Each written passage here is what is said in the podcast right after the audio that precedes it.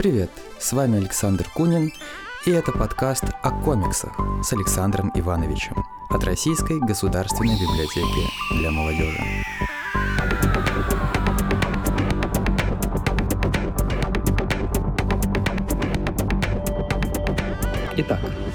Всем добрый день, меня зовут Александр Кунин, я руководитель Центра рисованных историй Российской государственной библиотеки для молодежи, что, наверное, уже не новость. А сейчас я нахожусь в Петербурге. Это вот такой полевой, очередной полевой э, репортаж, даже нет, не репортаж, интервью полевое, да, из Санкт-Петербурга. И самое смешное, что мы сейчас находимся в том самом дворе, где несколько лет подряд проходил фестиваль Бумфест.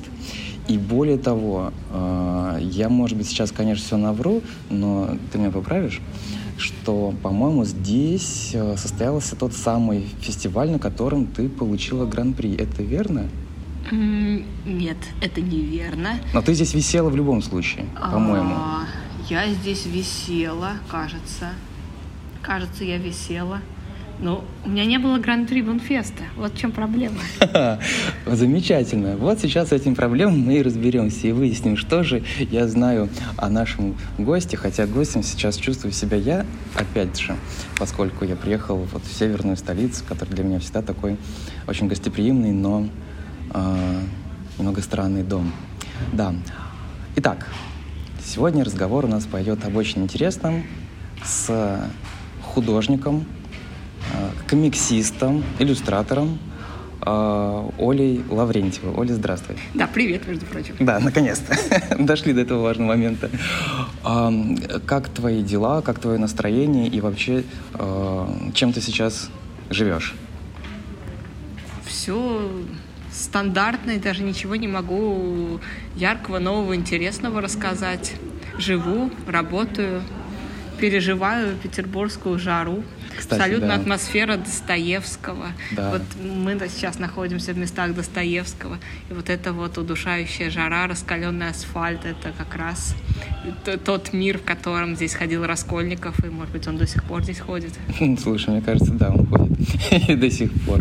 Я помню маршрут, э, по которому шел Раскольников, и очень часто люди, приезжающие в город, знакомящиеся с ним, они проходят по этому маршруту, чтобы посмотреть те места, где происходило действие э, романа.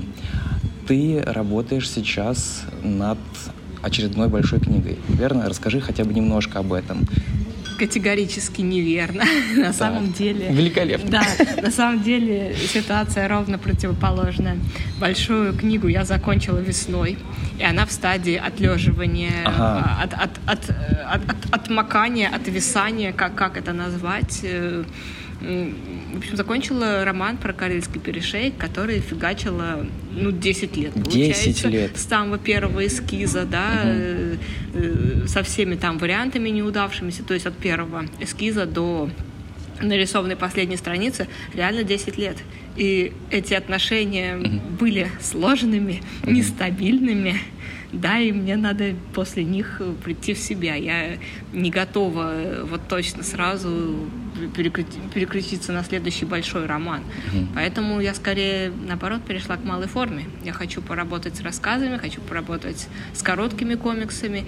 И я наконец-то вернулась к станковой графике. О, как? У меня не было просто, вообще, вообще не было времени. В течение нескольких лет я ни одной работы просто, просто работы не сделала, да. Угу. И этим летом у меня такой прямо момент, я взяла лист и натянула на планшет. Вот угу. это вот все, размочила его как положено ага, с двух акварелька. сторон. Да, да, да. Гениально. Вот, вот это вот все с кнопочками. Угу. Я вспомнила, как это делается. И я не помню, сколько лет, года три-четыре я точно этого не делала в принципе. А тут я взяла, натянула и нарисовала. И угу. это просто какое-то возвращение к себе, какой-то части себя, которая была ну, не потеряна, но куда-то отодвинута. Отодвинута, отодвинута да. И я, в общем, я прихожу в себя от, от, от большого романа и возвращаюсь к другим радостям. Ты готова э, обсудить э, немного перешеек? Готово. Тогда скажи для тех, особенно кто вообще не знает, в чем дело, почему э, эта история, и вообще, что это за история, да, и почему 10 лет она тебя держала, и с чего началось вообще э, это такое творческое путешествие? Да, ну начнем с того, что «Перешеек» — это не название моей книги, да, это название финского комикса, который тоже посвящен событиям на Корейском перешейке. А для меня это, это мои родные места. Это места, uh-huh. где я выросла. Побережье Финского залива, Выборгский район, это север Ленинградской области. Э, места, которые были частью Финляндии до Зимней войны. Uh-huh. А до этого это территория Российской империи, когда-то в прошлом территория шведская. Вот так, такой регион из северной природы очень красивый, скалы, волны, сосны и с такой вот сложной интернациональной историей. Я выросла в финском доме. Угу. Наш дом построили финны, и финских домов довольно много в наших краях, еще больше фундаментов еще больше колодцев, пирсов, э, вот каких-то странных каменных строений, руин. Угу. Вот это вот ощущение, что ты живешь на руинах какого-то другого непонятного мира.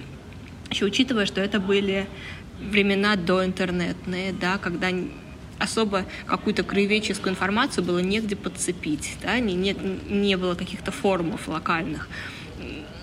Ну, приходилось просто фантазировать о прошлом, просто представлять, что это такое и что оно здесь могло быть. Сейчас, конечно, проще, да, можно найти какую-то информацию о каждом населенном пункте. Тогда это было какое-то пространство фантазии, пространство воображения. Угу. А о чем же идет речь в этой книге? Там несколько сюжетных линий. Одна связана с историей нашей семьи, одна из линий автобиографическая касающиеся как раз жизни нашей семьи на Карельском перешейке. И там есть э, вымышленная линия. В общем, они все идут параллельно. И временами пересекаются между собой, а временами не пересекаются. Угу. Очень интересно.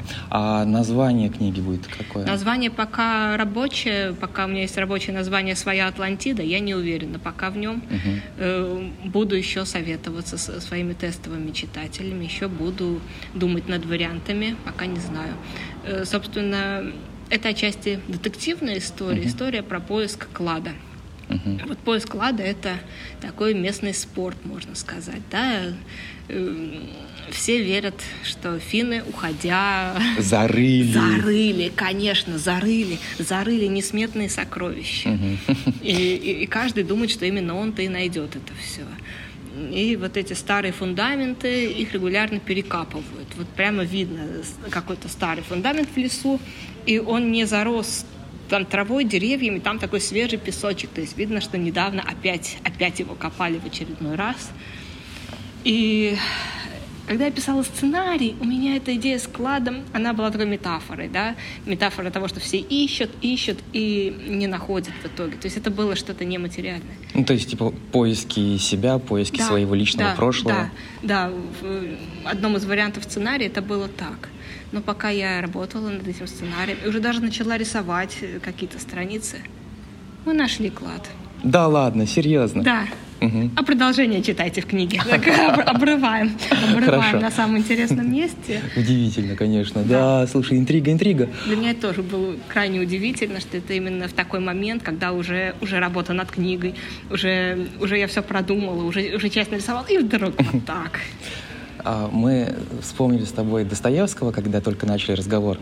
И э, если возвращаться к этой теме, то я бы вот что хотел бы вспомнить. Бывает часто, что ты пишешь что-то, создаешь какой-то художественный мир, и потом он врывается в твою собственную жизнь и начинает ее менять по-своему, да? Или э, когда ты создаешь что-то, придумываешь сюжет, э, и уже даже, может быть, пишешь, но, наконец, начинаешь встречать какие-то элементы из своей художественной вот этой среды, из мира, который ты выдумала, например, да, или который ты э, конструируешь вот прям в твоей реальности. У тебя такое бывает?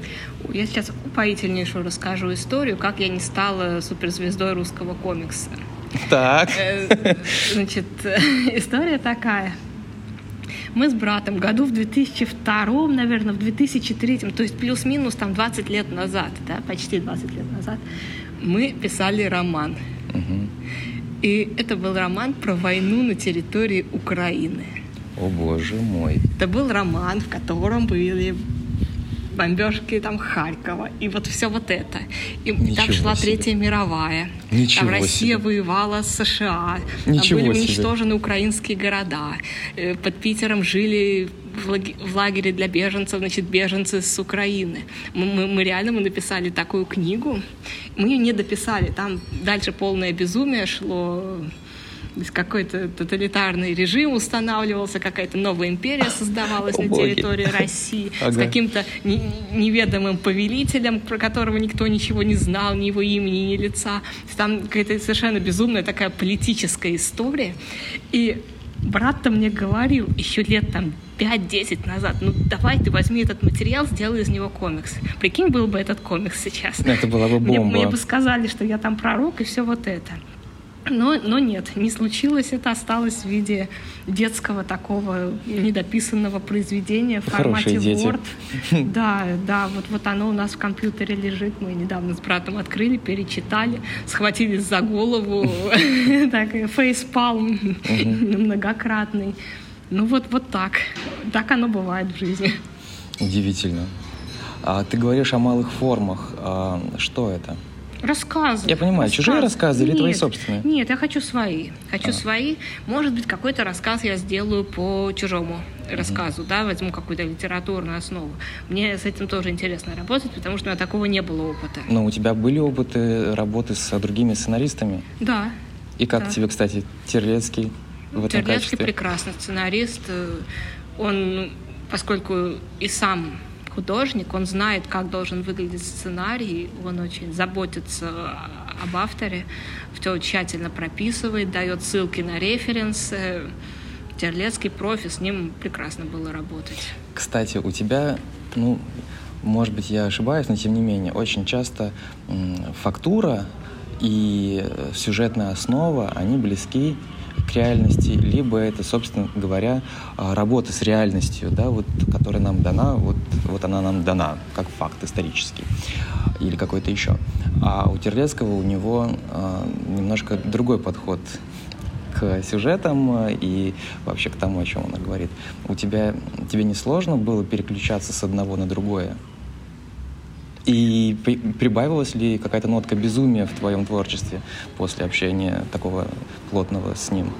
Ну, конкретно комикс «50 лет любви», который uh-huh. мы делали совместно с Терлецким и Лешей Хромогиным, э, он касался и нашей реальности, да, там были люди, похожие на людей из российской комикс-индустрии, поэтому я была вполне в своей колее в этом плане. Да, моя часть истории, она, она была как раз про наше время и наш мир. Мне, мне в принципе, крайне нравится подход Терлецкого и, и вообще его мышление. Это совершенно не похоже на то, как мыслю я и, и как, как я работаю. Угу. И я всегда офигеваю от того, что он делает в хорошем смысле. Мне кажется очень часто, что то, чем ты занимаешься, это все-таки изначально не коммерческий э, проект всегда. То есть ты не думаешь о том, как бы это продать или насколько это будет конъюнктурно. Это так? Да, абсолютно, абсолютно. Но по-другому не, не выжить, потому что если делать проект не для себя, а для некого воображаемого читателя, то образ этого воображаемого читателя у тебя в голове рассыпется в процессе работы, и окажется, что ты делаешь вообще непонятно для кого. То есть в первую очередь нужно ну, личную какую-то... Потому что, понятно, есть, есть заказной проект, да, у которого есть сроки, есть цель, да, и это, это понятная история. А если говорить о личном проекте, который тебя никто делать не просит, да, ни, никак, ни от кого нет никакого uh-huh. запроса, кроме, может быть, там, друзей, которые советуют там, взяться за ту или иную тему, ну, тут должна быть только личная мотивация. То, только она поможет не бросить, да, потому что как говорится, надейся на лучшее, готовься к худшему. И в процессе работы над большим комиксом, и особенно над большим, да, нужно внутренне автору быть готовым к полнейшему неуспеху, к полнейшему провалу. Нужно очень подробно и в красках нарисовать в голове, как все не получится, как, как все будет плохо, да? Представить самый плохой вариант. Какой самый плохой вариант? Ты работаешь год-два над книгой, и она не получается в принципе. А так бывает. И это нормальная ситуация для творческого человека. Э, много сил вложено в какой-то проект, а он распадается, разваливается. Так бывает, да? Такой вариант может год, два, три года работы уйти впустую. Uh-huh. Это, это случается. Следующий вариант, э, когда книга готова, но она может быть не издана, на нее может не найтись издателя, может там полиграфический кризис ну, в этот момент разразится. Давай не будем больше пророчествовать. что-то, да. Ну, это же... Ну да, это, это наша современность. Наша, да, да, вспомнить э, «Мастера и Маргариту», э, Аскольда Акишина, да, сколько лет прошло между... Э, с 93-го года, да. Да, да, да, это, это поразительно. И когда наконец-то книга вышла все-таки, да, из печати, и к, к выходу книги была приурочена выставка. Тут разразился локдаун, да, эту да, выставку закрыли. Вот, вот что значит карма, да, так угу. бывает, так бывает. То есть надо для себя нарисовать такой вариант в голове, что то, что ты сделаешь, оно или не получится, или оно останется лежать где-то неизданным. Сколько времени ты будешь отлеживаться? Ну, в смысле, не ты отлеживаться, а твой э, роман на перешейке, который еще не имеет названия, будет отлеживаться? Не знаю пока. Пока не знаю. Мне пока спокойно, что он лежит, и, и пусть лежит, да, меня совершенно пока не беспокоит то, что он не издан. Посмотрим, как пойдет дело.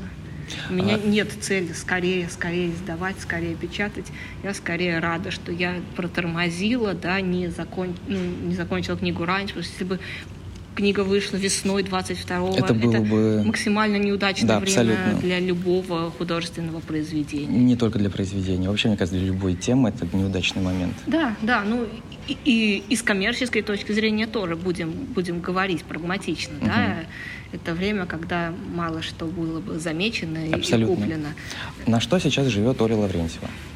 Оля Лаврентьева дизайнер, Оля Лаврентьева иллюстратор, Оля Лаврентьева преподает, все, все то же самое. Оля Лаврентьева э, ну, до какого-то момента получала отчисления от издания своих книг за рубежом. Что будет с этим дальше, я не знаю, не берусь э, да, даже планировать. Это для меня вообще какой-то параллельный мир. Но Оля Лаврентьева сидит на нескольких стульях, э, крутится как-то, выкраивает время, чтобы делать свой проект. Старается не выгореть при всем этом. Как ты борешься с этим а, подступающим ощущением выгорания? Оно подступает или как это происходит? На самом деле, вот несмотря на 22 год, со всеми его, так сказать, особенностями. Скажем так, да. С особенностями. Я вышла из работы над вот этим десятилетним проектом в гораздо лучшем внутреннем состоянии, чем когда я закончила Сурвила.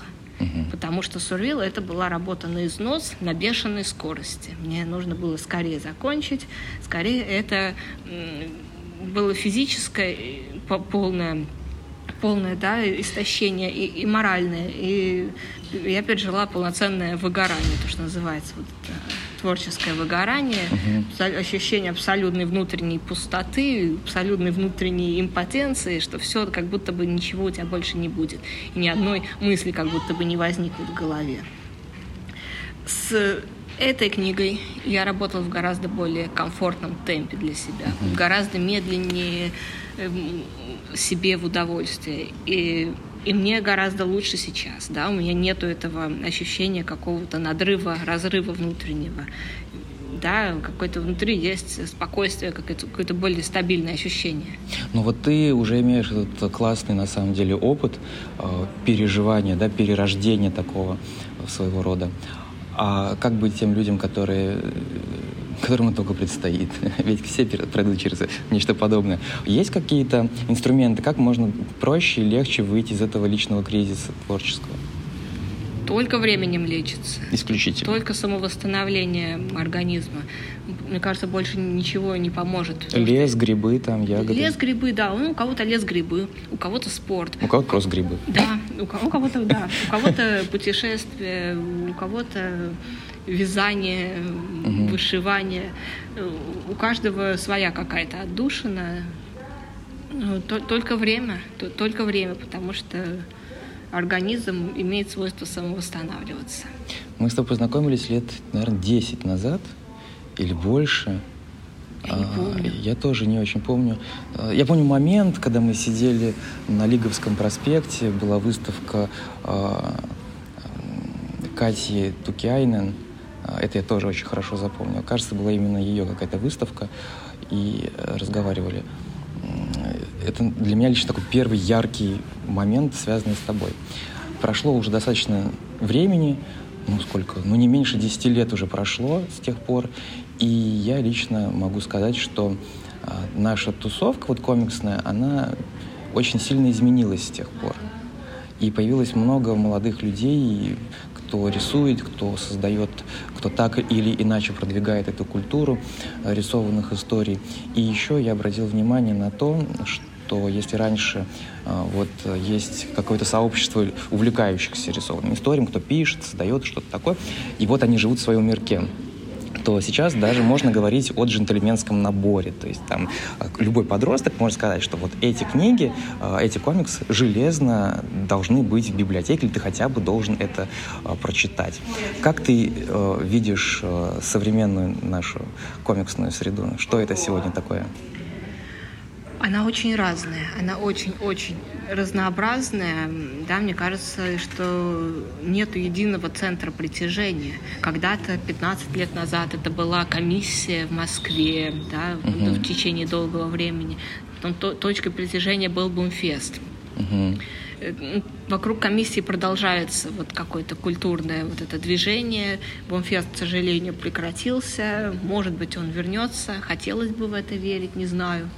Посмотрим. Ну, да. в итоге, мне кажется, что это, это полное разобщение. Мне кажется, угу. люди живут в своих каких-то параллельных реальностях, и многие друг с другом не пересекаются. Нет комикс-движения как единого культурного пространства. Это плохо или хорошо? Как ты это оцениваешь? Это, наверное, закономерно. Это, наверное, закономерно в наше время. Люди разделяются на какие-то свои интересы. И еще одна очевидная черта, да, меня раньше спрашивали, как, как будет развиваться русский комикс. Я всегда говорила, что он будет очень разный. А сейчас я стала больше преподавать, больше работать с подростками, с молодыми людьми. И я вижу, что очень большое влияние манги. Гигантское, колоссальное влияние манги. У всех, кто умеет рисовать, не умеет рисовать. Так или иначе, черты манги практически у всех в графике прослеживаются влияние там, европейского авторского комикса значительно меньше. И влияние супергероики значительно меньше. А вот черты манги, они просачиваются, и манга захватывает все.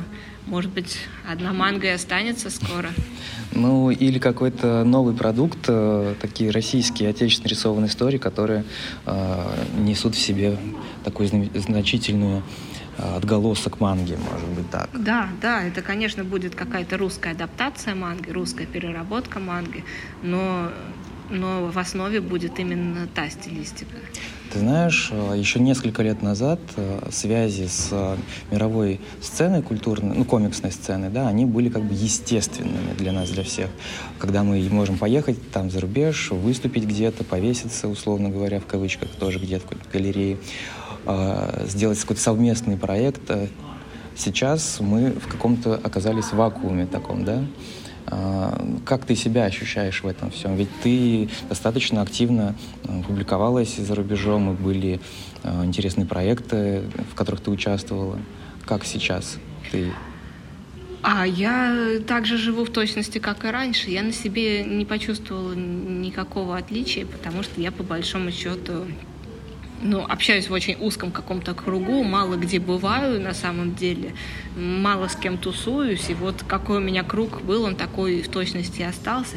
А что касается связи с Западом, получилось так, что выход моей книги за границей, да, как раз совпал с пандемией. И я не ездила ни на одну презентацию Сурвила, ни в одну европейскую страну. То есть там выходила книга во Франции, Швеции, в Норвегии.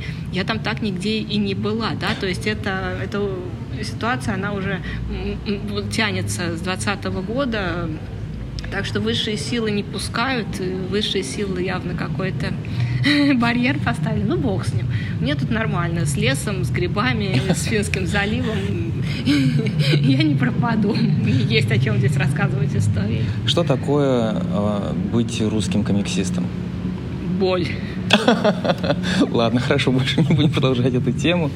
А, ты член Союза художников России или какого-то другого союза? Санкт-Петербургский союз художников, он, он здесь неподалеку на Большой Морской, в красивом старинном здании. Такая консервативная организация с ежегодными традиционными выставками. Выставка осень, выставка весна. Великолепно. Да, да вот у меня синяя корочка. Я по этой корочке хожу в Эрмитаж и в другие музеи бесплатно. Имею скидку в художественных магазинах. Угу. Кроме скидки в художественных магазинах и бесплатного участия, э, бесплатной возможности посещать музеи, э, что еще дает тебе э, членство в Союзе? И как ты считаешь, современным нашим комиксистам есть смысл объединяться в какие-то такие профессиональные объединения общественные или примыкать к каким-то уже существующим, типа Союза художников и так далее? Мне кажется, что смысла практического вот такого нет, да. Союз художников, он помогает с мастерской, например, да, в распределении мастерских. Он все равно это, это, это такая консервативная, скорее, организация, оставшаяся от советского времени. В советское время она играла другую роль, нежели сейчас. Э, а вообще людей объединить очень трудно. Все начинают сразу грызться и тянуть на себя одеяло. Да, Это есть такое. большая проблема. Либо люди грызутся, либо все пассивно ждут, что кто-то им будет помогать. Два варианта развития событий обычно. Скорее, людям, наверное, нужна была бы какая-то юридическая, наверное, mm. помощь, потому что э, у нас это никак не урегулировано. Вот эти правовые отношения между сценаристом и художником — это темный лес, да, у нас и судебных прецедентов практически не было. И как заключаются договоры, и, и тоже непонятно многим, да, как это все делать, как защищать свои права. Вот э, скорее вот така, такое явление бы, было бы нужно, да, какая, какая-то службы объединения, которые могли бы людям помочь, да, помочь составить договор, проверить договор перед подписанием и в случае чего помочь отстоять свои права, если уже дошло до судебного разбирательства. Вот, мне кажется, самое, самое важное. Такого, к сожалению, пока нету. Да, согласен. Uh, у нас осталось не так много времени, и я хотел бы вот что спросить под финал. Понятно, что у тебя есть уже определенный такой узнаваемый почерк.